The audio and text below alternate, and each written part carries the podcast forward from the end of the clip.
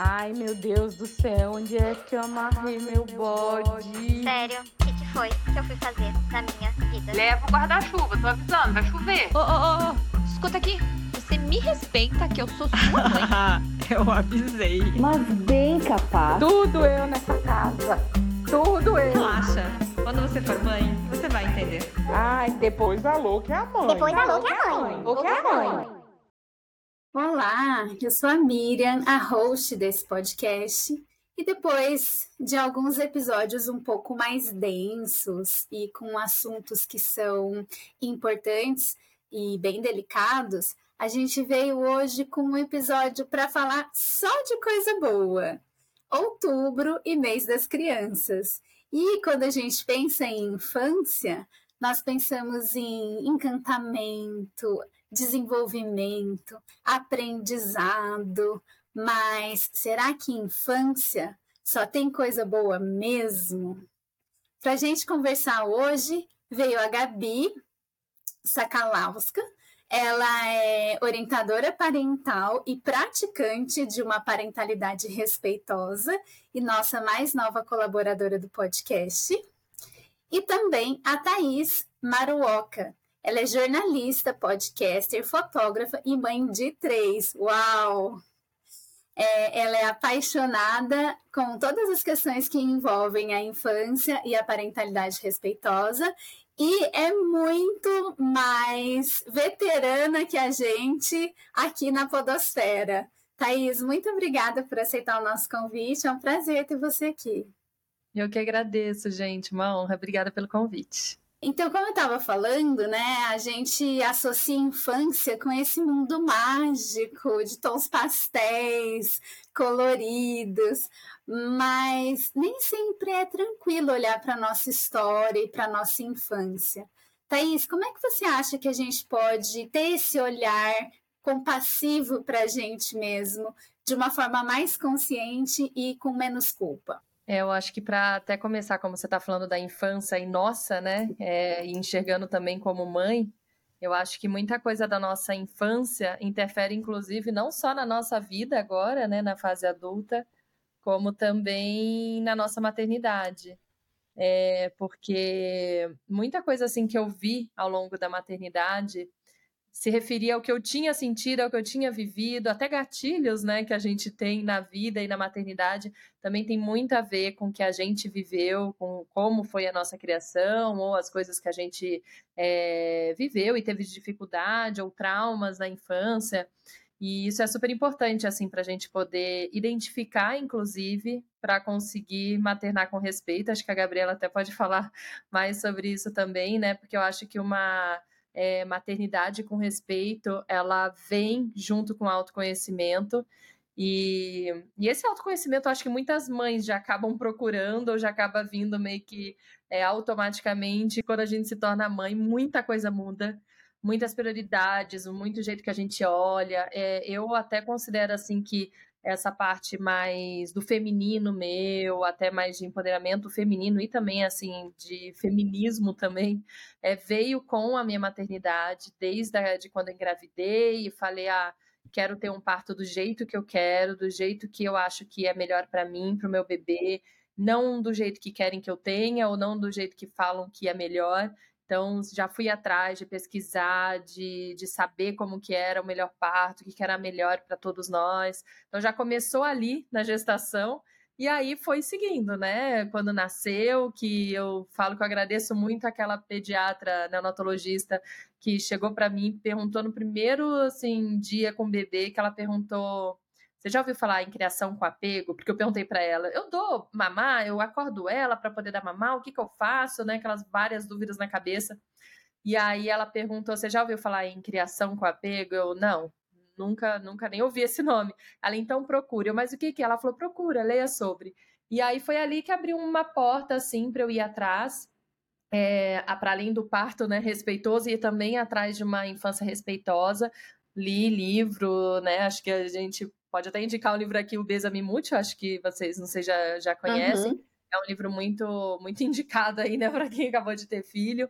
Aí li o livro, aí comecei a participar de rodas, né, grupos de pré-parto, de pós-parto, e aí depois fiz cursos de infância, porque começou a me interessar tanto esse assunto, a gente começa a ver a importância, né? Voltando à sua pergunta aqui da importância da infância, a gente começa a descobrir que tudo que acontece na infância tem uma importância tão grande, inclusive o primeiro setênio, os primeiros sete anos da criança, para o resto da vida dela, que a gente fala, caramba, que responsabilidade que eu tenho.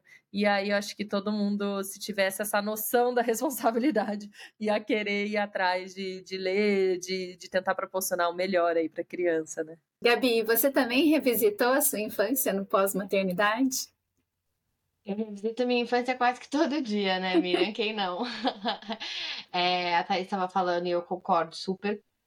Eu acho que o primeiro passo, né, para para esse processo de um novo maternar é chegar lá na nossa infância, né?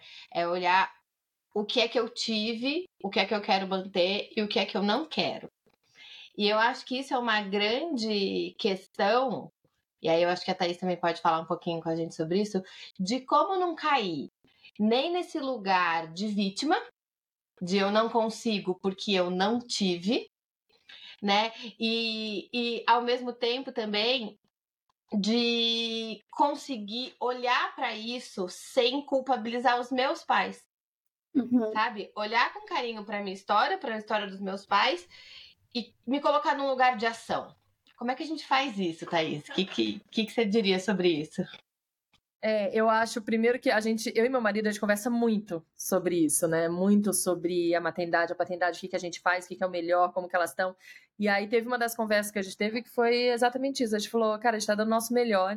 E dando o nosso melhor, o que a gente acha que é melhor, eles ainda vão precisar de terapia, porque as crianças, todo mundo vai precisar de terapia depois quando crescer, dando muito carinho, ou dando pouco carinho, enfim. Mas a gente tá dando o nosso melhor. E, e, a gente sempre tenta, né? Assim, ah, tem uma questão que a gente ainda não conhece muito, vamos ler, vamos tentar se inteirar disso para poder proporcionar algo melhor para eles. E esse negócio de culpa, é, já passei também por esse processo. Acho que todo mundo que começa uh, uma terapia, um autoconhecimento aí mais profundo, vai chegar na infância, vai chegar na criança interior, vai chegar naquele momento que você vai parar e vai culpabilizar os pais por algumas coisas, e depois pode ser que você vai encaixando e vai entendendo também com a maturidade que, que assim, eles também deram melhor, eles também fizeram o que, ele, o que estava ao, ao alcance deles, né? Minha mãe até fala, minha mãe com 23 anos me teve e eu fui a terceira. Então, ela assim, era muito nova. E hoje eu vejo, eu tava hum. pensando isso ontem com uma amiga, que eu falei, cara, minha mãe arrasou nas coisas, apesar de, assim, ter coisas que antes eu falava, nossa, ela, é, eu senti muita falta dela, que ela trabalhava muito, eu não lembro ela sentada brincando comigo, é, eu reclamava disso, dessa falta, né, de atenção, assim, mais presente comigo, e aí muitas coisas eu até falava que era por conta disso, que eu era assim, ou que não sei o quê, mas aí depois eu falei, cara, eles construíram, acho que eles fizeram tão bem, tão certo, é, porque eu sempre volto para eles até adulta. É, então é legal quando você vê que você estabeleceu um vínculo. Isso é estabelecido, não é forçado, não é, é natural e é conforme o que vocês viveram, conforme eles te acolheram. Então até falo isso: que vínculo que você quer, que relação você quer ter com seu filho no futuro, né? Você quer que ele seja obrigado a te ver ou você quer que ele queira te ver? E aí eu participei de grupos assim também, de cursos que eu via muita gente contando assim, nossa, a maioria, inclusive, do grupo falava: eu sou obrigada a ir de fim de semana na casa dos meus pais, eu não quero, eu não aguento mais, não quero vê-los, quero. E muita gente reclamando assim, eu falei: caramba.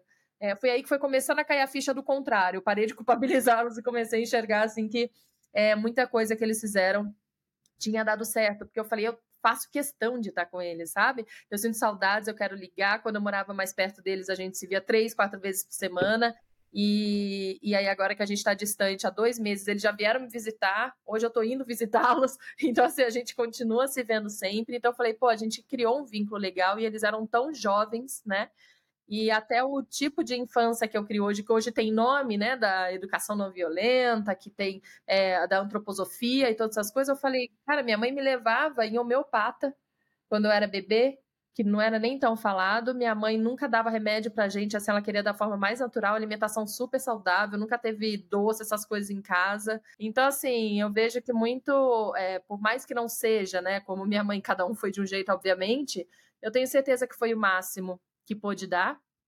e o máximo é, que ela conseguia dar pelo que ela recebeu também. Acho que não entra nem coisa assim de é, se vitimizar, mas às vezes de ela já foi melhor do que a mãe dela foi, entendeu? E teve uma conversa, inclusive, é, que eu tive num, num, podcast que eu entrevistei a Elisama Santos, não sei se vocês conhecem, eu acho ela maravilhosa. A Elisama trouxe exatamente assim um questionamento que ela falou assim é, um dia me falaram, né, que, é, que eu dei certo, que eu me dei bem na vida porque minha mãe me bateu, porque minha mãe me colocou no, né, no eixo, porque fez isso, isso, isso, e por isso que eu dei certo. Ela, não, você deu certo porque a sua mãe, apesar de trabalhar que nem uma louca, ficar fora o dia inteiro, ela voltava e te colocava para dormir, porque ela te dava um beijo de boa noite, porque ela fez de tudo para poder te levar, juntou dinheiro para poder te levar no fim de semana, uma vez no mês no McDonald's para você comer fora. Foi por conta desses momentos que você deu certo. Nossa, é, é, exatamente isso que, que a teoria que eu adoro fala, que é Circle of Security, o círculo de segurança. Não sei se vocês já ouviram falar. Então, eles, ah, no, no círculo, né, você tem a base segura, que é a base em que a criança sabe que ela pode sair e explorar o mundo, porque ela está em segurança, e ela tem o céu seguro, né, que é ela saber que caso aconteça alguma coisa, ela tem para onde voltar. Então, por exemplo, a criança vai lá subir na árvore e ela, ela confirma pelo olhar com os pais que tá tudo bem ela subir na árvore. Acontece alguma coisa, ela sai, ela volta chorando para a segurança dela, os pais confortam, re, é, reasseguram e ela volta a explorar. Esse é o ciclo de segurança, quando a criança tem a base e o céu. O que acontece muitas vezes é que os pais têm dificuldade em ser ou base ou céu. Então, tem os pais que têm muita dificuldade em deixar a criança explorar o mundo, são aqueles pais que super protegem, que têm muito medo, que é, a criança tem que estar sempre no céu, tem que estar sempre no conforto. E tem os pais que têm dificuldade de é, dá o conforto e o céu. Então, são crianças que exploram muito, mas tem, não tem esse retorno. E a criança aprende aos seis meses de idade qual é o padrão de funcionamento dos pais, a partir dos seis meses. E ela começa a responder a esse padrão. Então, as crianças que têm pais que são céu e não é, base segura, elas vão ser mais chorosas, mais demandantes, porque é isso que os pais precisam delas. E as crianças que têm é, a base, mas não têm o céu, vão ser crianças que exploram mais e que pedem menos.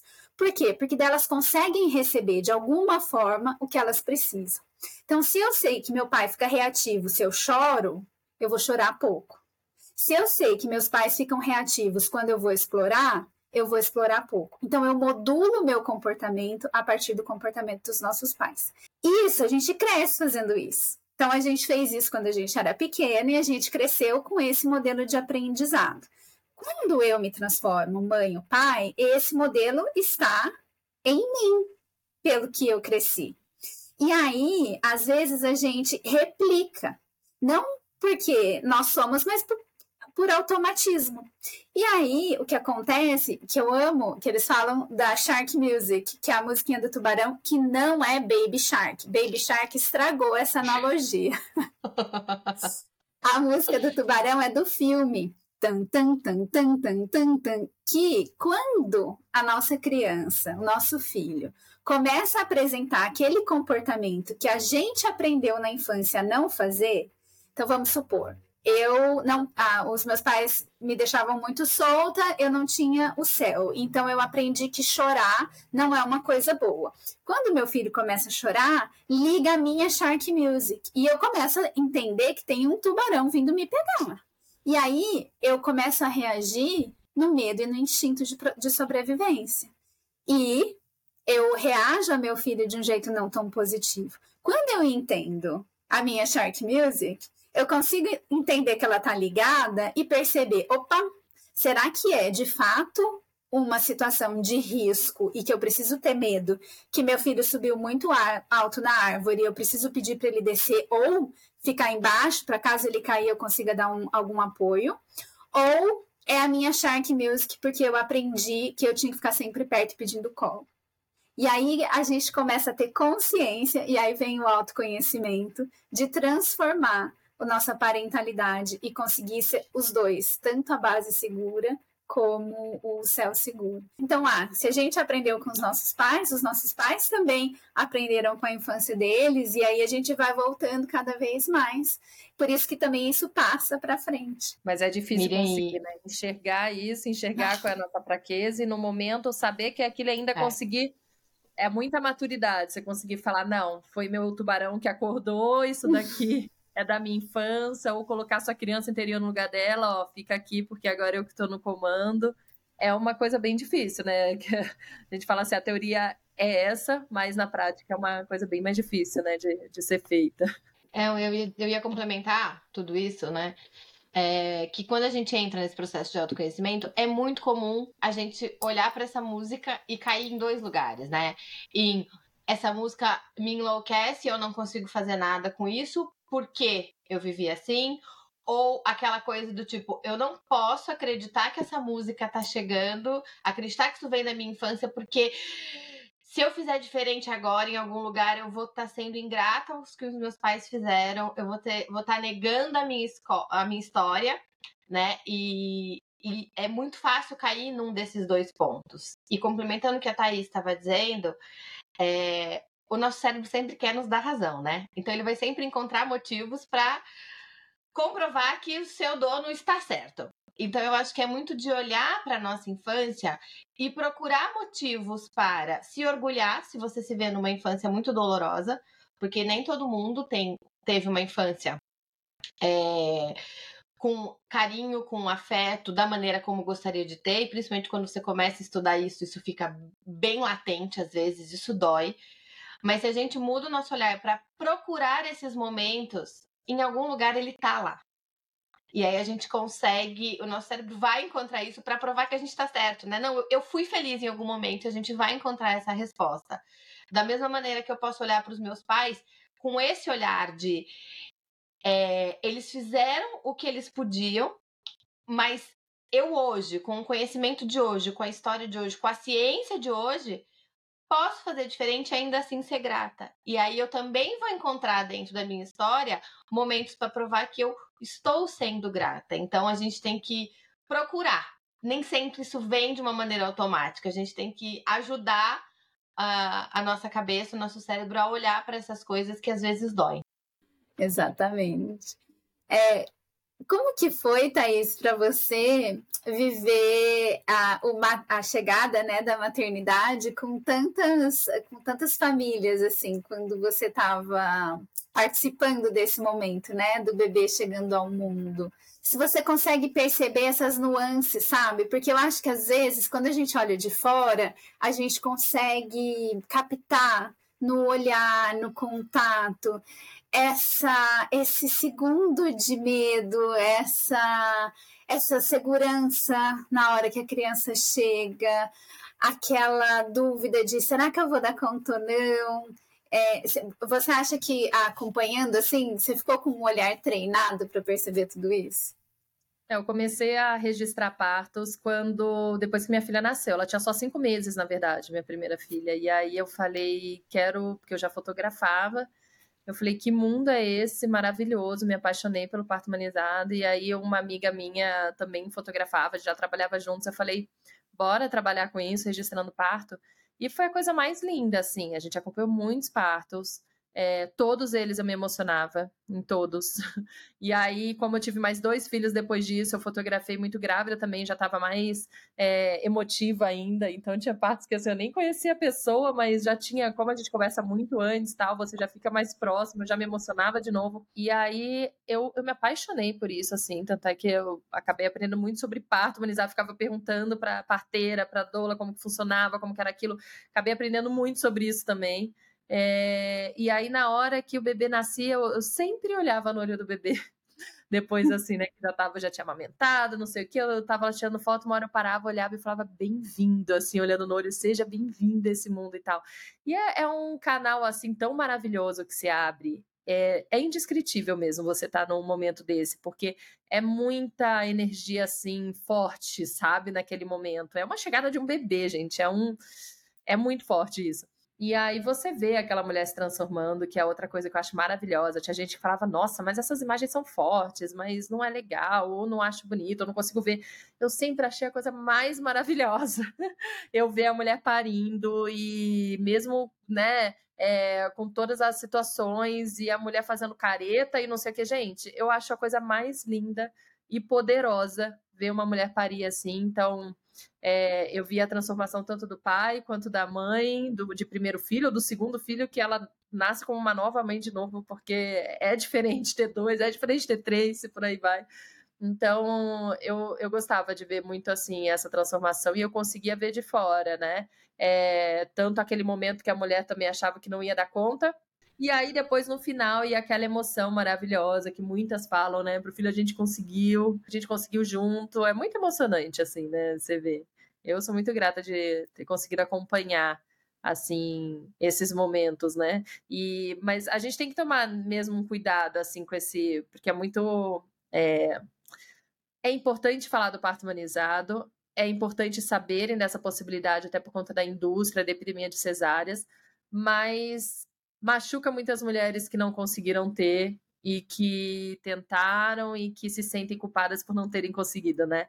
Então tem muitas amigas que comentam até comigo, falam, nossa, eu não gosto, não quero ouvir sobre isso, porque eu tentei, não consegui, tentei amamentar, não deu certo, me senti culpada por dar mamadeira, e hoje eu vejo que a cesárea salvou minha vida, hoje eu vejo que a fórmula salvou meu bebê, e é isso, assim, tem que entender que precisa ser falado, é importante, precisa combater essa epidemia de cesáreas desnecessárias. E, mas assim, eu não estou no lugar de fala de, né, de, de uma mulher que, enfim, passou por uma cesárea necessária e se sente mal por isso também. Mas eu tô, que... Thaís. Eu também. É. Ontem. E, e, e o, que, o que fez toda, toda a diferença no meu parto, eu fiquei 12 horas em trabalho de parto e eu acredito que o, o Miguel estava com, com um circular de cordão e ele era muito grande, eu sou pequena. Então eu acho que quando ele tentava sair, o cordão puxava e ele não conseguia sair, e aí ele voltava. Então foi o, o, tra o trabalho de parto lindo até sete de dilatação, e daí não evoluiu mais. E eu falo que o que me deu mais conforto na hora de ir para cesárea foi o olhar da minha médica, porque ela estava tão decepcionada em não fazer o parto natural quanto eu. Né? Então, quando ela me olhou e falou, Miriam, tem que ir para cesárea, eu falei, tá bom, eu sei que vai ser o melhor para nós dois. Foi o, o, olhar dela fez toda a diferença naquele momento. Ela não precisou fazer, falar mais nada e a gente foi para cesárea. E, e foi ótimo, enfim. É, no fim, tudo deu certo. Miguel nasceu lindão, gigante, que ninguém esperava, todo mundo achou que ele ia ser pequenininho. Mas foi isso. E o seu, Gabi? Eu tive duas pré-eclâmpsias. Eu não entrei em trabalho de parto. Eu não sei o que é ter uma contração. É, a minha primeira filha, né? Eu não, não sabia, nunca tive pressão alta, muito pelo contrário, a pressão sempre foi baixa. E no meu segundo filho eu estava determinada a controlar a minha pressão. Né? Determinadíssima. Eu falei: não, eu vou acontecer. Esse menino não vai ser muito grande, tudo vai dar certo. E tudo deu certo até 39 semanas e dois dias. E eu estava muito bem. Eu engordei menos de 8 quilos. Nossa. Então, assim, tudo perfeito. No dia da minha consulta de de rotina de 39 semanas, eu cheguei no consultório sem sentir nada com a pressão a 16 por 10. Eu, eu não, não me conformei muito fácil com isso, né? Porque aí eu entrei no contrário, eu entrei no fase de também, eu vou fazer todo o resto, porque eu não tive o parto, então eu vou fazer todo o resto. E eu amamentei numa situação bem delicado. Meu filho, ele era, é, ele era alérgico a muitas coisas. Eu fiquei quase três anos sem comer nada por conta disso. Eu levei a minha saúde mental a um bom nível, assim, beirando mesmo a perder a minha saúde mental. E hoje eu olho para trás e falo, caramba, por que que em nenhum momento eu achei que eu deveria de um acompanhamento uhum. para passar por isso, né? Passaria de novo por todo esse processo de alimentação, de amamentação, principalmente porque eu sei que foi isso que ajudou com que ele não tivesse mais essa alergia alimentar, era muito severa e hoje ele não tem mais. Mas eu podia ter pedido ajuda, eu podia ter feito isso com mais leveza, porque eu achava que, como eu não tinha conseguido dar aquilo, para eles, para os dois, mas principalmente para o Guilherme, que foi o que mais precisou de mim na amamentação, eu tinha que ir além do meu limite para compensar. Então, eu por muito tempo entrou num lugar doloroso. Eu confesso que eu já pensei em ter um terceiro filho, porque eu falei, agora vai. Mesmo sem querer ter um terceiro filho, eu falo que eu adoraria ter engravidar e parir, mas eu não queria ter outro filho. Porque esse lugar de frustração do parto foi muito grande para mim. Né? Assim como eu tenho grandes amigas que tiveram um parto 100% natural humanizado e não conseguiram amamentar e também vivem essa mesma dor. Uhum. Essa é a regra. Eu não gosto muito de regra porque eu acho que o mundo é tão variável que quando a gente tenta colocar numa caixinha, vai, vai se perder alguma coisa.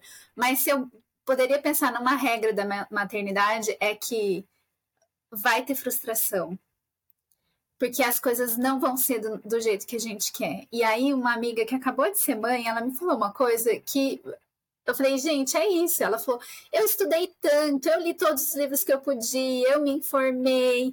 E aí eu esqueci só de um pequeno detalhe, que tinha um outro ser humano nessa equação. Com desejos, com, com uma é vida surgindo, com novos aprendizados, e que eu não tinha controle sobre isso.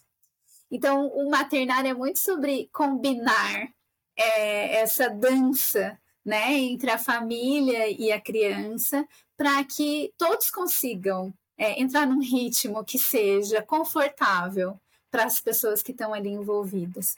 Né? E talvez às vezes vai ser um pouco mais rápido para mim, às vezes vai ser um pouco mais lento do que eu gostaria, mas é um ritmo que todos estão juntos. E eu acho que esse que é o, o, o divertido né? Isso, é, olhar para essa dança pro resto da vida. Ah, esse negócio da gente achar que a gente controla nossos filhos, que ele vai ser igual a gente, ou vai ser o que a gente quer que seja, é, é um assunto muito importante também, né? Criar expectativas, a importância de, assim, é, o peso que é você criar expectativas em cima do seu filho, do que você quer que ele seja, de como você quer que ele age, o que você quer que ele goste, enfim. Porque ele é um ser diferente, né? É um outro ser humano nessa equação e que você não pode esperar que seja, e nem que seja igual o irmão ou outro irmão, e comparação também é outra coisa péssima. É você enxergar que cada um é cada um, e aí quando você vê, sempre tem esse comentário, né? E com gêmeos deve ter mais ainda. É, do quanto eles são diferentes, né? São três filhos seus criados do mesmo jeito e são diferentes. Pois é, são três seres humanos diferentes, completamente diferentes, únicos, e que a gente tem que ter um, um enxergar, ter um olhar diferente para cada um. Para cada um eu tenho que agir diferente em situações assim iguais. Eu tenho que ser mais forte com um, mais firme com outro, mais leve com outro. Assim, eles são completamente diferentes mesmo. Eu sou completamente diferente dos meus irmãos, acho que todos os irmãos são. E aí, quando você vê também na antroposofia que explica o primeiro filho, o segundo e terceiro, você começa também a entender o papel de cada um também naquela família. É... Enfim, e aí também né, tem a, a, discussão de que a gente nunca cria igual os três. Pode falar que é igual, mas nunca é. O primeiro veio, ele era filho único, você tinha toda a atenção do mundo para ele, você estava naquele momento da vida em que você é, não tinha outras preocupações, enfim, com outros filhos. É, ele teve um momento só dele. Você pode tá, ter o primeiro filho em um momento financeiro totalmente diferente do segundo, ou muito mais presente, ou menos presente, ou separado, ou junto sua vida tá cada hora de um jeito. Então você, por mais que você ache que você cria igual, você não cria igual, né? Você tá, tem momentos diferentes, eles estão em lugares diferentes também. E eles, eles encontram mães diferentes, né? Sim. O primeiro filho encontra uma mãe completamente diferente do segundo, quem dirá do terceiro. Então, Sim. não tem como ser igual. E a gente tem que aprender a ser mãe é, de novo, como eu falei, porque assim, primeiro filho eu aprendi a amamentar, nananana. Segundo parto, fiquei com medo de novo do parto, como vai ser, né? Por mais já tinha passado primeiro, ele vai ser diferente, como que vai ser, enfim. A amamentação, eu, gente, esqueci. Falei, isso aqui foi um seguido do outro, né? Eu tava, a minha primeira tinha oito meses, eu já engravidei. Na hora de amamentar, eu já tinha esquecido como amamentava, porque você vai começando a amamentar, o bebê vai crescendo, você já começa a deixar ele mais sentadinho, mais de frente, aí depois você esquece tem que ser barriga com barriga, aí começa de novo, aprende de novo, o jeito que um amamentava, que uma amava era diferente da outra, é, a posição que ela gostava, o jeito que ela pegava, uma machucava, outra não. E às vezes a gente vem com a sensação de que já venceu na vida, né? Eu, eu vim com essa, a minha experiência foi essa com a amamentação Quando o Guilherme nasceu, fazia pouco mais de seis meses que a Lorena tinha parado de amamentar, né? De mamar. Então, a, a minha certeza era: não vai doer, né? Eu ainda estou, meu corpo Calejada. ainda tá pronto para isso. Eu já tô, eu literalmente estou calejada, né? Não, dói tudo de novo. É, É. tudo igual. É. E aí você vem com aquela, com, aquela, com aquela frustração de novo, falar assim, cara, não, eu não venci na vida. Tem que começar de novo, é nova fase. Puxar o fio do videogame, eu vou ter que começar outra vez. Injetou. Eu acho que esse é um exercício que a, a maternidade nos propõe todos os dias. De gente não só revisitar a nossa infância, mas reaprender e estar disponível para esse aprendizado. Porque todo dia, se a gente acordar falando eu já sei e eu vou fazer certo, a gente vai se frustrar. E quando a gente acorda e fala, ok, vamos lá, o que, que eu vou aprender hoje? As coisas acontecem de um jeito um pouco mais fluido. Nem sempre, né? De vez em quando. É, eu queria é, puxar um tópico aqui, que a gente falou de educação respeitosa, e é muito legal quando a gente tem essa oportunidade que até esteve de receber essa orientação ali nos primeiros dias de maternidade, para a gente ir aprendendo sobre educação respeitosa à medida que, o nosso, que a nossa criança cresce, né? E aí eu vou conseguindo acompanhar e seguir os processos. Mas e para quem já está com um filho grande e está ouvindo pela primeira vez agora? Eu fiz tudo errado, é, zero respeitosa, é, nunca mais vou conseguir corrigir. Acho que sempre tem como, né? Sempre é melhor fazer, tarde ou não, sempre tem como você ajudar a mudar. Pode ser que fiquem marcas, pode ser que, como a gente falou, né, que vai, vão ter traumas pequenos ou grandes, de qualquer forma, sempre vai ter, como a gente está falando aqui antes também. É, mas se algum momento da vida você, você vê, né, aprender sobre isso, falar, quero mudar, acho que nunca é tarde, sempre é bem-vindo, sempre é importante. Pode, pode se criar vínculo mesmo, tipo, mais tarde, se não foi criado. É, não acho que seja, né, a mesma coisa, mas é, é, é importante, gente. Tarde ou não é importante, né? E Isso a gente, assim, pode pensar até como a gente, como filha, né? É, se hoje é, já temos alguns problemas nossos pais, mas se hoje tentassem consertar, por mais que não seja a mesma coisa, você vai criar daqui para frente uma história diferente, vai trazer experiências diferentes e que sejam importantes e que possam ajudar, enfim. Acho que sempre, sempre é válido. O que, que você acha, Gabriela? Eu acho que pode demorar um pouco mais, pode dar um pouco mais de trabalho, né? Que é diferente de você começar um trabalho lá, lá no comecinho. A gente vê muito isso com famílias com adolescentes, né? Falar, ah, mas e agora? Como é que agora eu vou construir uma relação? Vai dar um pouco mais de trabalho, é verdade, não vou dizer que não. Mas a gente consegue chegar assim, no mesmo lugar, num lugar muito bom. E às vezes até num lugar melhor do que a gente esperava né? É, é antes tarde do que mais tarde, sempre dá tempo. Foi isso que você falou, Thaís. Às vezes a gente, como adulto, precisa ter algumas conversas difíceis com os nossos pais para alcançar lá aquela criança que queria ter escutado alguma coisa. E quando isso acontece, mesmo que na vida adulta, caramba, sai um peso tão grande que sempre vale a pena, né? Gabi, às vezes a gente tem que ter essa conversa com a gente mesmo, né? De Uhum. olhar para trás para aquela criança que a gente foi e falar: tá tudo bem, deu certo, você tá aqui, tô cuidando de você agora. Né? Para tentar abaixar um pouquinho o volume da nossa música do Tubarão e, e fazer escolhas mais conscientes. Eu acho que a música do Tubarão ela permite que a gente faça escolhas de escutá-la e considerar qual é o risco real e qual é o risco imaginário, o risco que eu aprendi e que não é de verdade, né? Então, é, e isso é muito bom quando a gente é mãe para ter um, uma relação respeitosa com os nossos filhos, mas é muito legal quando a gente aprende a ter essa relação respeitosa conosco, né? De aprender os nossos limites, de aprender as nossas potências, de aprender as nossas fragilidades e acolher isso de forma compassiva também.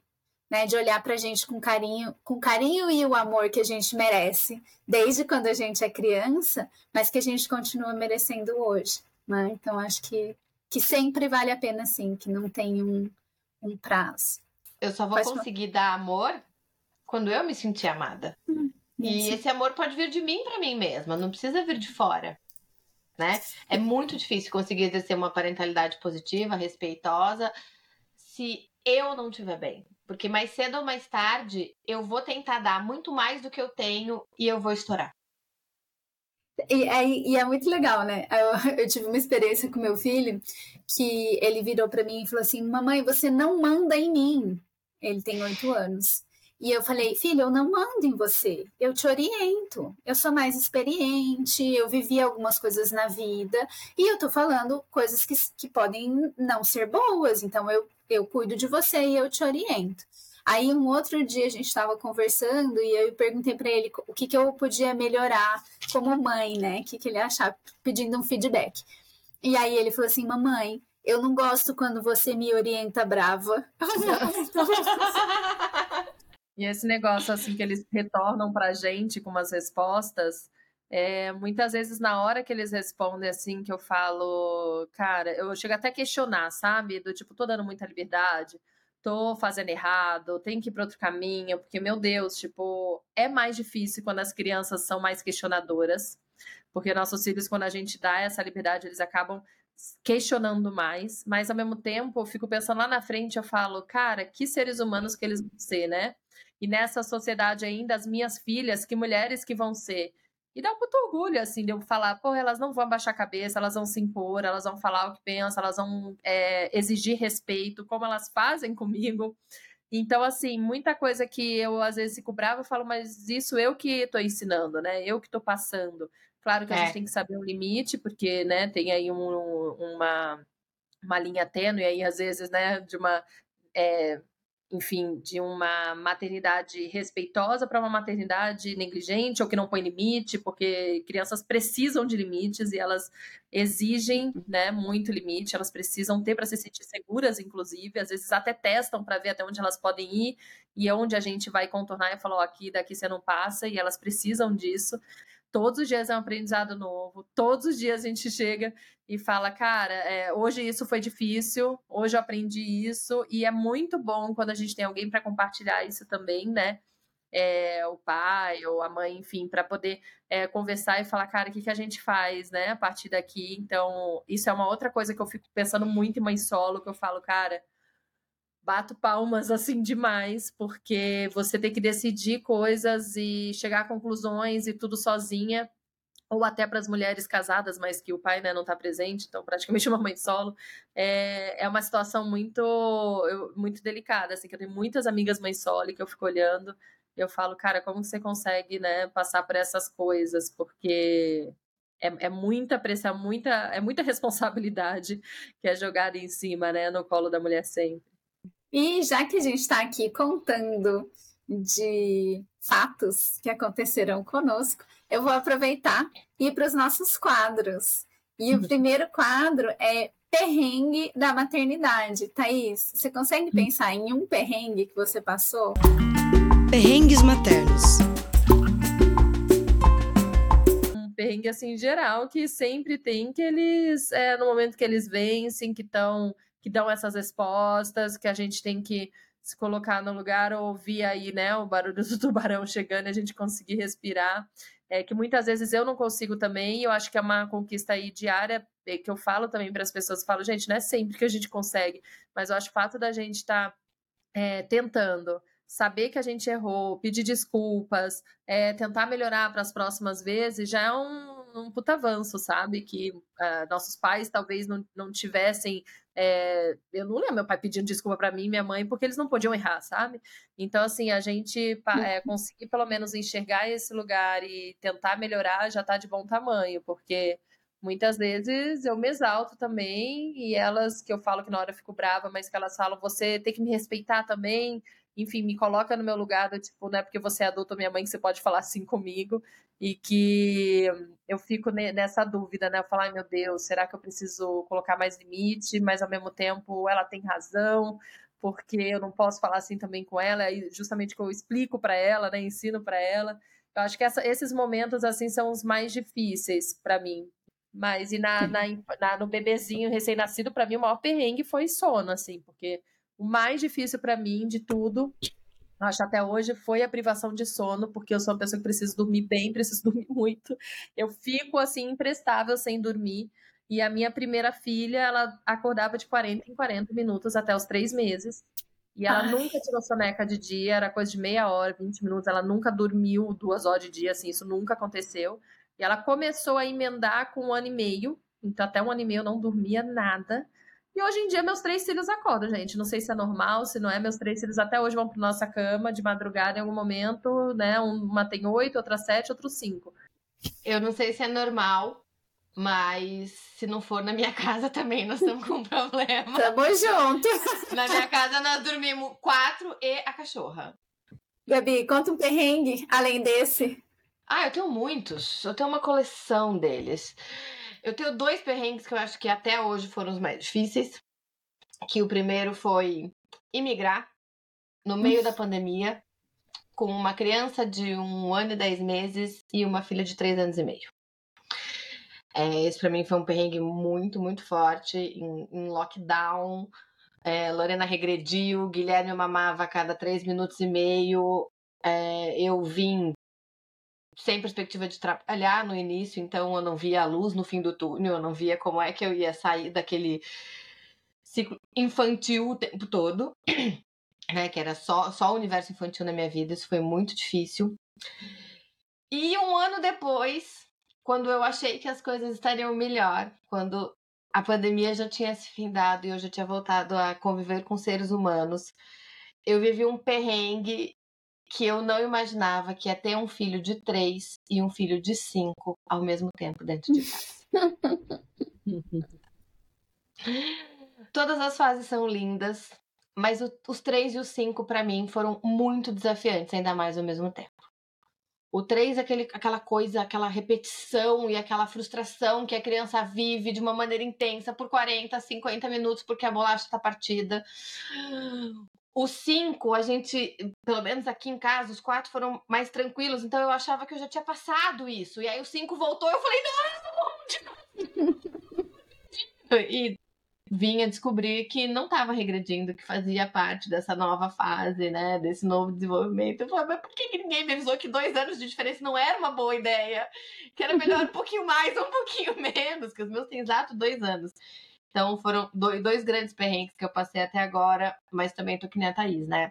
A adolescência ainda não chegou, então, por enquanto eu Eles fico estão com quantos esses. anos agora? Quatro e seis. Gabi, eu amo essa diferença dos meninos, é exatamente dois anos e um dia. E eu amo essa diferença deles. Eu acho incrível, assim. Pra mim é tudo de bom. É, vou, vou contar um, um caos que exemplifica o que a Thaís falou do momento de cansaço. Eu tava voltando com o Miguel da escola, ele entrou na primeira série agora aqui. E ele tá ficando bem cansado na saída da escola. A gente estava voltando para casa, passamos pelo parque. E ele lembrou no meio do parque que ele tinha esquecido de pegar o desenho que ele fez na escola e a vida dele acabou. Ele começou a chorar como se o mundo de fato fosse acabar. Assim. Ele chorava copiosamente. Eu ofereci abraço, tentei conversar. Isso tem acontecido algumas vezes em casa, então eu já estava observando a minha Shark Music, consegui não reagir tanto. E aí, mas não tinha jeito. E o irmão começou a brincar num, um, um brinquedo de desafio, assim, de se pendurar e tal. E ele lá pendurado no brinquedo atrás do irmão, chorando copiosamente. Quando ele desceu do brinquedo, veio um bebê, acho que devia ter uns dois anos e meio, e deu aquele abraço de conforto nele. Bonitinha. Tava falando assim, você tá chorando tanto, foi a coisa mais linda. E ele ficou muito bravo, porque ele é mega tímido. Então, aquilo do. Ele não estava percebendo o outro naquela cena, ele estava só tentando lidar com as emoções dele. Quando ele percebeu que o outro estava ali, mas ele ficou tão bravo, tão bravo, que ele saiu correndo. E aí foi muito engraçado, porque o bebê foi um querido, veio lá e deu um abraço todo fofo. E aí a gente conseguiu conversar depois, ele se acalmar e, e, continuar brincando por um tempo no parquinho. Mas foi muito interessante ver é, como, o, como é legal perceber que essa questão do respeito não está só conosco, né? Que quando as crianças observam isso, elas replicam com as outras crianças também. Então, eu achei hum. tão bonitinho aquele bebezico perceber que o Miguel estava em sofrimento e ir lá dar o que ele está acostumado a receber, né? Então, é, é, é essa transformação que a gente provoca quando a gente fala sobre é, uma educação respeitosa, sobre educar né, de uma forma carinhosa e, e assertiva. Né? E a gente percebe isso quando tem irmãos, né? Porque eles acabam replicando nos irmãos também. É muito legal a gente ver eles fazendo o que a gente faz com eles, né? E falar, putz, essas horas dá um respiro, né? Dá um, ah, estamos indo no caminho certo, tá dando certo, estamos fazendo bem. E, enfim, você falando aí do momento de limite, né? De cansaço. É, eu lembrei que esse é um dos pontos, inclusive, que eu e meu marido a gente conversa muito quando as crianças estão vencidas. A gente primeiro sempre tenta evitar, né? Tá chegando a hora que vai vencer, tá percebendo que tá vencendo, vamos embora, vamos dormir, enfim. Meus filhos dormem super cedo aqui. E aí foi uma coisa ótima de ter posto rotina, é, tanto para a gente ter nosso momento, né, a partir de certo horário, quanto para eles, pela saúde, para eles dormirem bem. Mas tem dias, por exemplo, ontem que eu pus mais cedo ainda para dormir, que eu falei, ele tá vencendo. Leão tá vencendo. Ontem era 6h40, ele tava deitado, dormindo. E eu falei, é, a gente se antecipar, né, para evitar as coisas quando a gente já conhece, sabe o que vai acontecer, já é uma boa coisa. E a gente não culpá-los também, porque muitos momentos, assim, viagem, que sai de rotina, que a gente sabe que eles estão uhum. mais cansados, às vezes ele me lembra, ou eu lembro ele, né, de estar tá nesse momento assim, a gente vai brigar, porque não, para de fazer isso. E aí chega o outro e fala: calma, ele tá cansado, só tá cansado. Tipo, a gente tem que ter mais paciência ainda, porque a gente sabe que tá cansado por causa da gente. Aqui em casa é fome. É fome? Nossa, aqui Deus, é fome. Fome. fome a gente fala que, que é. Nossa, a gente fala que é a Cláudia Raia, porque tinha aquela propaganda que, que ela ficava falando. É, a gente assistiu até com eles junto para eles verem. E aí a gente fala, ai, tá virando a Cláudia Raia, vamos comer, vamos comer. E eu acho muito importante falar isso para ele, né? Assim, claro que a gente fala brincando, porque ele entende que é uma brincadeira, mas para que ele também perceba quando ele tá com fome, que essa irritação uhum. que ele tá pode ser fome, e o que ele tem que fazer é comer. Né? Uhum. E aí é incrível, ele dá três mordidas no sanduíche e pronto. Fica um doce Passou. de criança. Falar, não, melhor humor. vai parecer que a gente combinou, mas não foi combinado. Aqui na minha casa tem um que é sono e um que é fome. Guilherme não tem conversa se ele tá com fome. Ele pode estar tá na Disney, que se ele tá com fome, não há Mickey Mouse que faça ele feliz. E a Lorena, se ele, ela tá repara, ele fala, tô com fome, ou como vocês sabem que é fome. Não, é... não, ele não fala, ele não fala. Ele não fala. A gente que foi observando, foi percebendo e fala, leva para comer, leva para comer que melhora, uhum. mas é, é dito e feito. Gente, o outro quadro de hoje é os pods. O que, que a mãe pode fazer com relação a essa vivência da infância? Os pods da maternidade. E eu vou começar falando que a mãe pode brincar se ela quiser e se ela gostar. E, e o meu convite é que a gente experimente brincar, porque às vezes a gente fala que não gosta. Uma vez eu lembro que eu fiz algum post e uma amiga me respondeu: Ah, eu não gosto de brincar. E ela é uma artista, assim, e vive desenhando com a filha dela. E eu falo: Mas se desenha um monte, mas desenhar e brincar? Sim, desenhar e brincar né? Então, experimente brincar daquilo que você gosta de verdade. Se permita brincar. Às vezes a gente, como adulto, fica tão sério. Eu nunca tive esse problema, porque, como psiquiatra da infância, eu precisava brincar com os, os, meus pacientes, porque é assim que a gente atende, né? Então, é, eu nunca deixei de brincar, mas eu percebo que muitas pessoas é, deixam.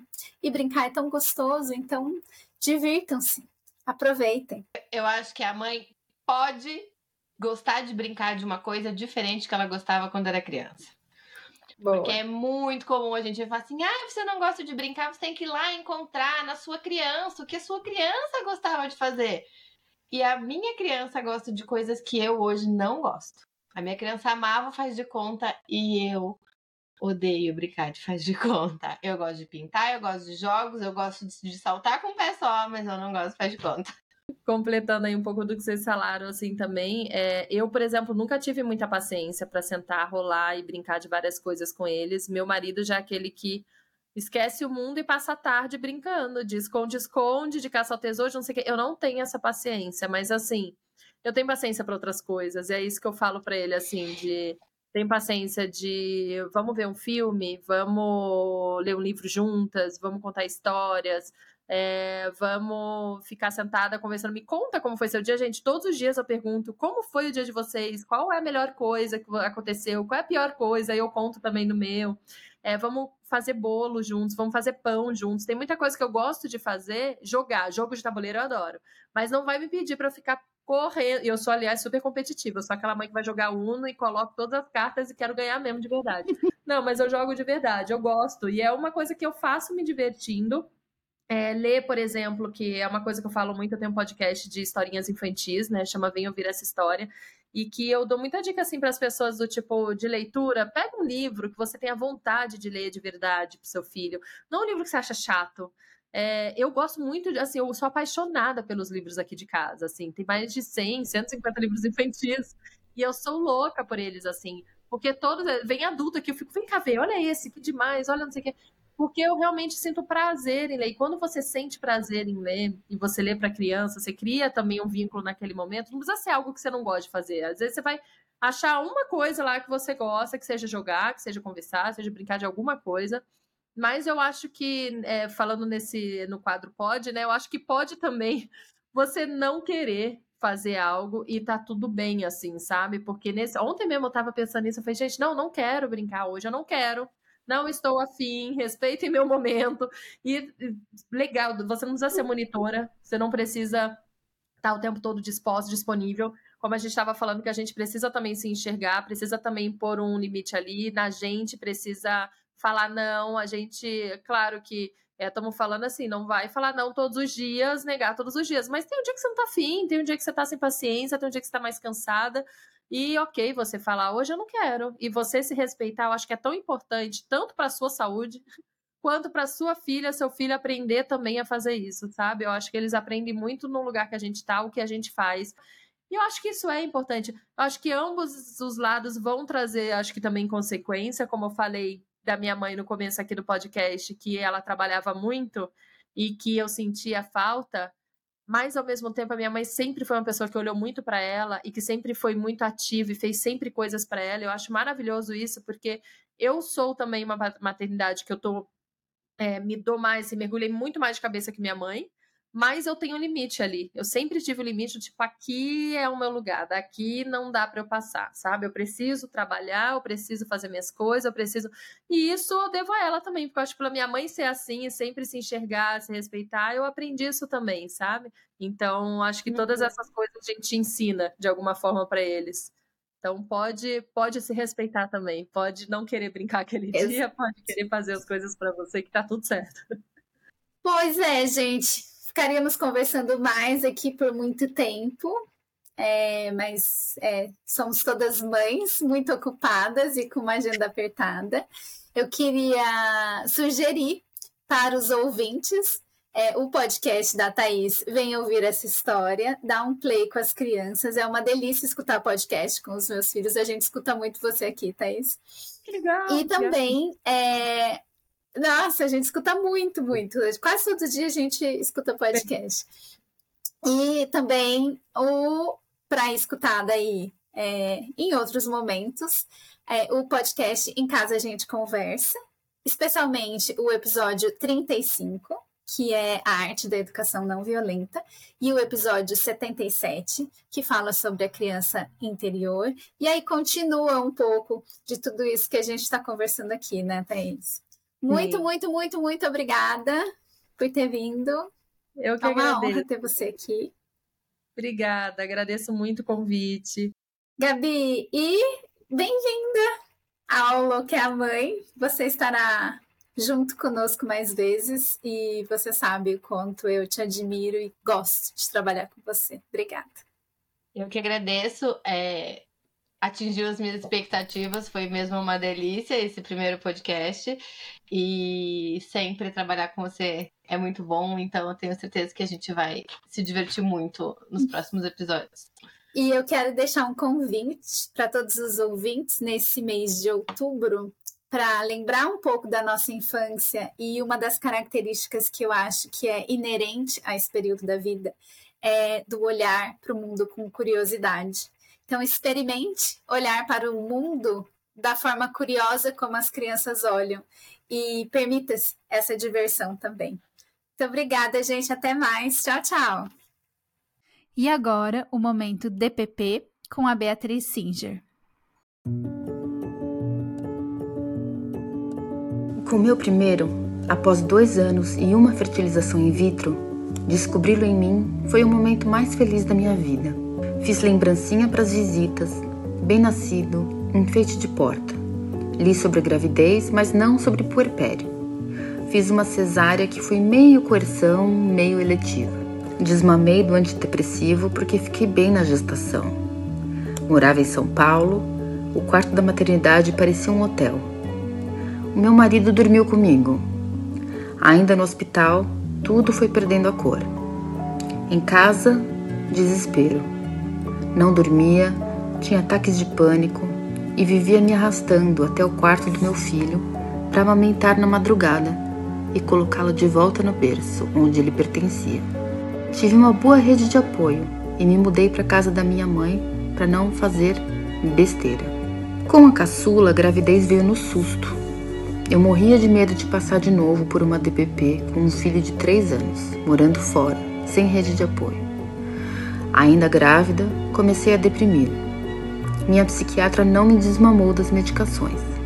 Segui estável, sob monitoração minha e do bebê, até o parto, que foi maravilhoso. Tive o parto vaginal com que sonhei, a Golden Hour também. Morava em Nova York, dividi o quarto com outra parturiente e passei a noite sozinha porque meu marido não teria onde dormir. Mesmo se tivesse, eu preferia que ficasse com o mais velho. Não teve lembrancinhas, visita só de um casal de amigos. Na primeira noite, minha filha dormiu por horas sobre meu peito. Eu dormi junto. Sabia que, mesmo dormindo, eu tinha firme nos braços, que já era amor e até doía. Era estranho e maravilhoso. Eu fiquei tão feliz com aquela certeza. Por seis meses, ela dormiu comigo na cama, onde pertencia. Eu vivi com a segunda o que eu quis ter vivido com o primeiro. Não sei pontuar onde eu errei ou acertei. Ainda procuro no meu primeiro rastros do meu desastre, um puerpério acorrentado pelo controle. Era impossível ser feliz, mas vejo na caçula o milagre do descontrole dando certo. A vida sem a opressão do tem que é muito melhor. Sobrou a culpa pelo contraste entre as duas maternidades. Um dia consigo extirpá-la também.